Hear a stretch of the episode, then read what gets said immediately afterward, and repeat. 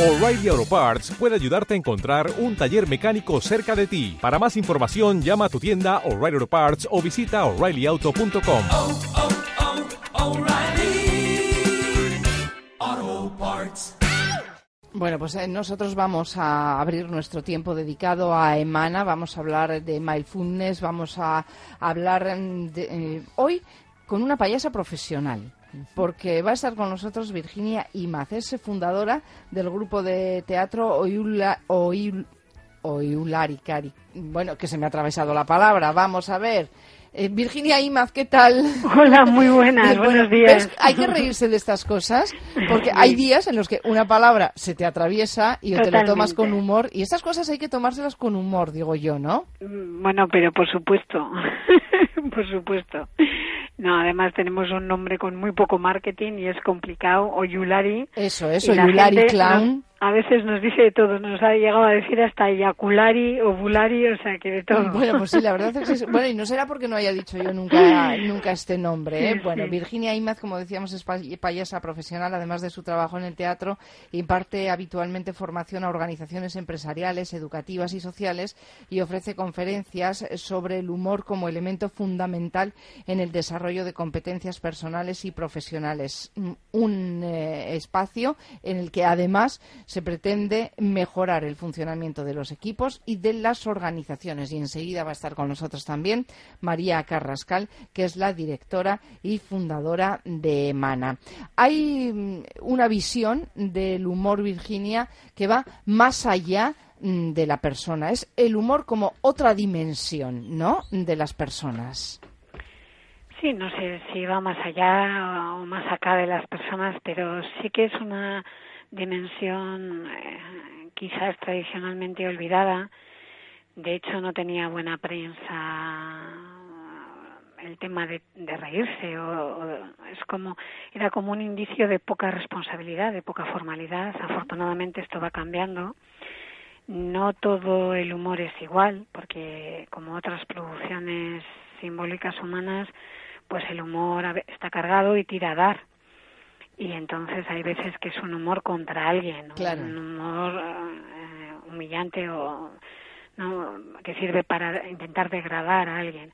No es en el que yo estoy interesada, yo estoy interesada en, en un humor que sana, un humor que me permite reírme de mí y que mejora los vínculos. Entonces, en esta dimensión del humor, o sea, se, se revela cada vez más y más importante en, en todos los ámbitos de la vida, en el nivel personal, íntimo, en el familiar, en el relacional y por supuesto en el profesional, eh, donde hay humor, ah, eh, los, los equipos trabajan de otra manera. María Carrascal, ¿qué tal? Muy buenos días. Buenos días, Begoña. Bienvenida. Fíjate, eh, todo esto hay que tomárselo siempre con humor, ¿no? Que una llegue un minutito más tarde y yo que fíjate que he empezado a hablar con, con Virginia y he sido incapaz mm, de decir así de tirón la palabra oyulari. Oyulari y que la he dicho Clown. mil veces, Sí. eh, pero que hoy se me ha atragantado y me lo he tomado con sí, humor. Es, es el grupo de, que tiene Virginia, el grupo de teatro. Y, y ella, además de, de- hacer teatro, de, de hacer cuentos, de hacer clown, eh, es una excelente formadora en, en este tipo de temas. Eh, en concreto, bueno, no solo en, en el ámbito en el que yo me manejo, pero en el ámbito en el, en el que estamos, en el ámbito de las organizaciones, de las empresas, ella ha sabido, eh, bueno, pues hacer mirar eh, esta dimensión del humor como parte del liderazgo o como parte de, la inteligencia emocional, ¿no? Que suele ser una dimensión que normalmente nos olvidamos de ella que pensamos que bueno pues que un líder eh, tiene que, cultivarse o que tiene que formarse en otros en otros aspectos o que alguien que quiere desarrollar su inteligencia emocional bueno pues que lo tiene que hacer de manera seria no entonces yo creo que, que Virginia de una manera profunda eh, propone una bueno pues una manera de mirar con humor los errores, bueno, eh, en concreto lo de llegar tarde Sí. también ha, ha sido. ¿no? María, ¿tú qué eh, importancia le das a- al humor en un proceso de coaching, de preparar a alguien, de motivarle, de cambiar sus hábitos, de organizar su forma de vida? Sí, yo, yo creo que, que, que Virginia lo dice muchas veces. Yo creo que, que el humor sirve un poco para tomar distancia, ¿no? A veces estamos como tan metidos en ese problema que es real, eh, que tenemos un problema, que, que, por medio del humor nos permite como distanciarnos un poco y eso nos hace más capaces de mirarlo pues un poquito de lejos, un poquito con menos dramatismo, eh, como Virginia suele decir, desde un tono más cómico. Y eso en sí mismo, eh, bueno, aparte de que es muy sanador, es más útil porque a veces estamos en ese lugar de víctima, bueno, de víctima, de que algo grave nos ha pasado o hemos tenido un error o, las cosas no van bien o tenemos un conflicto, ¿no? Y yo creo que el humor, eh, tal y como ella lo plantea, eh, aplicándolo a una misma, es una estrategia para, lo primero, para tomar distancia, ¿no? Y luego yo creo que también para conectar. Muchas veces el humor eh, bien, bien utilizado nos sirve para conectar con la otra persona desde otro lugar más relajado, ¿no? Mm. A veces estamos como en la vida tomándonos tan en serio. Siempre nos la tomamos demasiado en serio. Y a nosotras mismas, y a nosotros mismos, ¿no? Nos tomamos muy en serio, vamos, muy dignos. En Virginia, ¿qué tiene que pasar en nuestra vida para que digamos, oye, voy a empezar a tomármela con humor? bueno, yo creo que en realidad venimos de ahí. En general, al principio nos tomamos las cosas con, con, con un una visión lúdica, cuando menos lúdica, ¿no? De la existencia. Lo que pasa es que crecer, asumir responsabilidades, eh, vivir a veces los avatares, ¿no? De la vida, las pérdidas, pues nos, nos van minando y creo que en general no reímos más fundamentalmente por dos temas. O sea, lo que nos amputa un poco el ejercicio del humor que todo el mundo tenemos, nos hacen mm, reír cosas diferentes, pero todo el mundo tenemos, y si no lo desarrollamos o no lo ejercemos más, sería fundamentalmente por esta asociación de la, de, la responsabilidad. Eh, seriedad y responsabilidad, que es un binomio que hay que separar, hay que aprender a tomarse las responsabilidades con sentido del humor, de una manera más flexible. Está el aspecto también de mm, algo que nos dificulta, que no expresamos las emociones primarias, no tenemos permiso en esta cultura para expresar cuando tenemos miedo, para expresar cuando tenemos mala leche, cuando sentimos alegría, cuando sentimos tristeza. Entonces, fruto de toda esa olla a presión de un montón de eh, emociones censuradas, es, es, es, difícil si yo estoy manteniendo la armadura, que no se me note lo que me pasa, que me pueda dejar reír. Y por supuestísimo es algo de lo que estaba apuntando ya antes María, si hay algo que nos dificulta el acceso al humor es el estrés, la velocidad, el acelere que mm. llevamos y un punto, un punto de vista que todavía incluso en, en las organizaciones está más pendiente de los resultados que de los procesos yo vengo de la pedagogía, entonces para mí el proceso es fundamental y creo que, que a menudo se confunde mm, beneficios con facturación, ¿no? Eh, no, beneficios es que tu equipo esté a gusto, beneficios es que no se quieran marchar, que si hay talento que no se quiera fugar a otro sitio y eso es porque hay sentido del humor es un concepto bastante diferente del, de beneficios que, conocemos en las empresas. ¿eh? Pocas empresas eh, conceden eh, dentro del capítulo de beneficios a, bueno, mis trabajadores están mejor, mis trabajadores se sienten bien y producen más porque se sienten bien. Eso no lo meten en el capítulo de beneficios. Hombre, la verdad es que el enganche, el enganche de que produces más y, y retienes más el talento, si la gente está a gusto, esto es lo que cuenta, lo que moviliza los, lo que está movilizando a veces a los equipos a plantearse, pues a lo mejor hay algo interesante en este nuevo paradigma, ¿no? En nuestra, en nuestra nueva mirada, en esta reeducación emocional. Y por eso están entrando, claro. Lo que pasa es que ampliar la mirada tiene que ver con que estar bien y, y sobre todo para nosotras, para las mujeres, por ejemplo, poder conciliar, ¿no? Quitarnos estrés. Es, es que es que eso es, es, uno de los atractivos que puede haber en uno de los trabajos, ¿no? Sí, y, y, otro también, Virginia, yo creo que, coincidimos en esto. Hoy en día también se, se habla mucho de la innovación eh, y no hay innovación en una, en una organización, en una empresa, en la que el error es súper penalizado. Hemos tenido hace poco el ejemplo de Volkswagen en el, que, en el que, bueno, pues tener un error era un problema, entonces se oculta, se oculta, se oculta. Eh, desde, esta, desde esta perspectiva, que Virginia también habla de flexibilidad, yo creo que el error es, es visto de otra manera. Otra cosa es la negligencia, otra cosa es que, que hay un proceso que yo hago mal repetidamente porque no presto atención. Pero el, el poder permitir el error y el manejo que la organización o que el, el líder del equipo o que el, que el mismo trabajador hace, hace de ese error, yo creo que también está muy vinculado con, con esta propuesta, ¿no? Eh, sí, Virginia. sí, efectivamente. Hay, em, bueno, se, se conocen anécdotas de estas empresas punteras o multimillonarias donde a lo mejor uno de los de, de sus jóvenes empleados ha hecho perder a la empresa 10.000 dólares o 10.000 euros, ¿no? Y, y, y, tiene miedo de que lo vayan a despedir y el jefe le dice, no, no, ahora ya has aprendido, ahora es cuando... Ahora no te puedes marchar porque ya te lo has aprendido. me vas a rendir, ¿cómo te voy a dejar marchar ahora que ya lo has aprendido? De todas maneras, esta relación de permitir, o sea, primero es como el propio concepto de error, ligado al fracaso, ¿no? Eh, en materia científica y, y lo que hacemos cuando somos pequeños, pequeñas, por ejemplo, aprender a caminar, aprender a abrir una puerta, esa base de ensayo y error. O sea, yo lo intento y no me sale.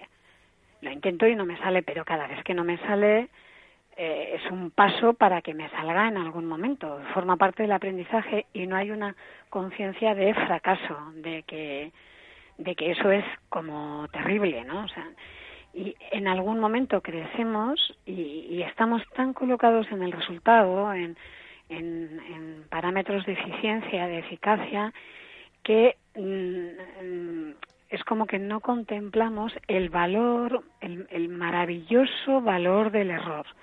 Hay veces que ha habido errores que han dado lugar a invenciones maravillosas, como es el, el caso del POSIT, ¿no? es cuestión de cómo miramos. Hay veces que el error ha permitido ensayos que luego se han utilizado, se han reutilizado y han dado lugar a descubrimientos o avances tecnológicos increíbles. Es decir, hay, un valor ahí. Luego, si a nivel de, equipo directivo protestamos porque la gente no se atreve a, ¿no? que no es innovadora. ¿Cómo vamos a hacer una cultura innovadora si no hay permiso para meter la pata, para equivocarse?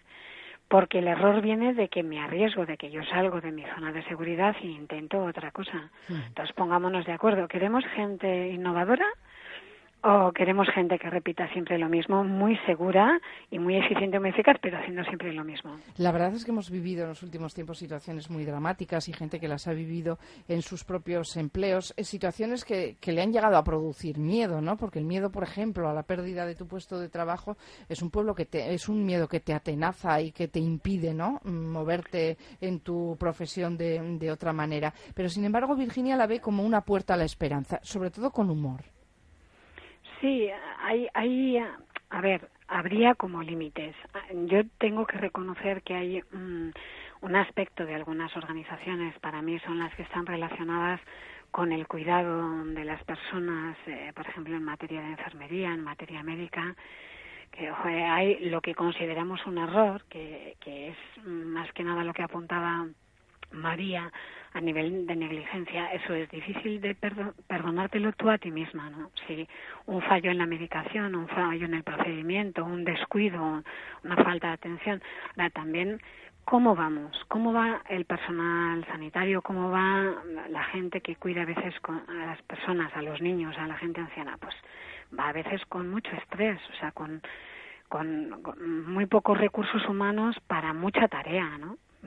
mucho pan para hacer y poca, poco panadero, poco panadera. Entonces, ah, es permitirse a ver, los fallos humanos están, fallamos, sobre todo cuando estamos muy acelerados, muy aceleradas y cuando vamos muy cansados. Podemos tener un momento de estrés un tiempo, pero no que se convierta en algo permanente. Y esto, esto se sigue dando. O sea, el miedo a meter la pata hasta el punto de que te expulsen del trabajo, vamos, te lleva a no intentar nada nuevo.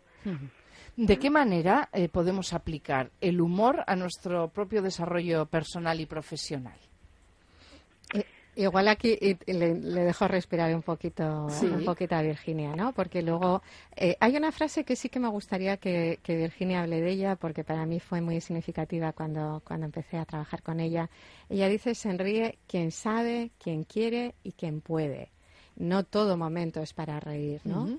Eh, aquí sí que hay una, ella hablaba de que, bueno, pues del tema de la evolución, de que cuando somos niños eh, toleramos el error de distinta manera y también nos reímos de distinta manera. Y hay una parte de saber, ¿no? Que, parece que se nos ha olvidado. Pero también hay que poder y también es un acto de libertad, ¿no? También hay que querer. Entonces, bueno, dentro de, de esas tres condiciones de saber, querer y poder, pues sí que sí que hay estrategias ¿no? para ir desarrollando esa dimensión. Virginia, yo creo que, que en esto estamos de acuerdo, ¿verdad? Sí, no, completamente. Quizás añadiría en lo que es a mí a nivel personal algo de lo que me ha resultado más clarificador en materia del humor está vinculado con la flexibilidad también. Entonces, em, no sé si os dais cuenta de que hay veces que que una siente por dentro, ¿no? Es que tengo razón, es que, es que ¿cómo no se da cuenta de que tengo razón, no? eh, yo escucho una frase y, me gusta mucho, ah, que hay que elegir ya a estas alturas a veces de la jugada en nuestras vidas entre tener razón o estar bien porque cuando tengo razón y, y, yo me pongo ahí muy a la defensiva en ese tener razón, que yo no sé vosotras, pero yo normalmente tengo, además es que tengo. yo, a mí me suele pasar también, siempre tengo razón. cuando nos ponemos ahí muy, muy en que tengo razón en algo, y además en mi caso es una defensa muy apasionada, a menudo es porque registro en el ambiente cierta hostilidad o cierta amenaza o bien está en juego mi trabajo, o eh, reconocimiento público, o mi vida, o el acceso a los recursos, o a la libertad, en fin. Entonces, en cuanto yo vivo un poco de amenaza, eh, lo que hago es bloquear atrás en la nuca, en, en ese puntito donde si me dieran un golpe me podría morir, me esnocaría, y al cerrar ahí para proteger esa zona, levanto la barbilla para arriba, levanto la nariz y saco el pecho. Y todo esto es el cuerpo que tiene razón. Entonces, cuando tengo razón, uh, tengo razón y me rigidizo. O sea, tener razón es ponerse la armadura y rigidizarse en el cuerpo muchísimo, con liberación de corticoides, o sea, con cortisol, con un estrés emocional muy potente y además me rigidizo y no escucho, porque al ponerme la armadura dejo de escuchar al otro o la otra que alucinar también tiene razón, claro, la suya a veces es distinta, ¿no? Entonces yo he llegado un poco internamente cuando siento que tengo razón, cuando me acuerdo, ¿no? Escuchar un poco el cuerpo, sentir cuando estoy tensando y decir, vale, yo tengo razón, yo ya sé que tengo razón, pues ya me la doy, y mm, me tranquilizo y me pongo a escuchar cuál es la razón de la otra persona. Normalmente escuchar ayuda a que luego te escuchen a ti, pero más allá de que el vínculo mejore, que yo creo que eso es fundamental a nivel de salud social, solo el desrigidizarme yo, quitarme tensión yo del cuerpo, es una pasada a nivel de prevención de mm. salud. Bueno, pues todos estos asuntos los trata Virginia Imaz en los programas de formación que desarrolla en colaboración con Emana y mm, vamos a concluir sobre todo que reír es bueno, muy bueno, siempre y cuando se trate de un ejercicio de libertad y que es una manera de estar en el mundo, una manera sana, desprejuiciada, tolerante y madura. Pues no tenemos tiempo para más, nos lo ha contado Virginia Imaz, es payasa profesional, es fundadora del grupo de teatro Oyulari Clown y eh, imparte estos cursos en colaboración con María Carrascal, directora y fundadora de Emana, que es un proyecto que ofrece formación a profesionales y empresas en temas relacionados con el coaching y la comunicación. Pues muchísimas gracias a las dos, a Virginia Imaz y a María Carrascal por haber estado con nosotros. A vosotras por invitarnos. Gracias. Bueno, pues As a new Western Union customer, you can enjoy a $0 transfer fee on your first international online money transfer. Send money to your family and friends back home the fast, easy, and reliable way. Visit westernunion.com or download our app today to get started, and your first transfer fee is on us. FX gains apply, not available for credit cards and transfers to Cuba. Services offered by Western Union Financial Services Inc. and MLS 906983 or Western Union International Services LLC and MLS 906985.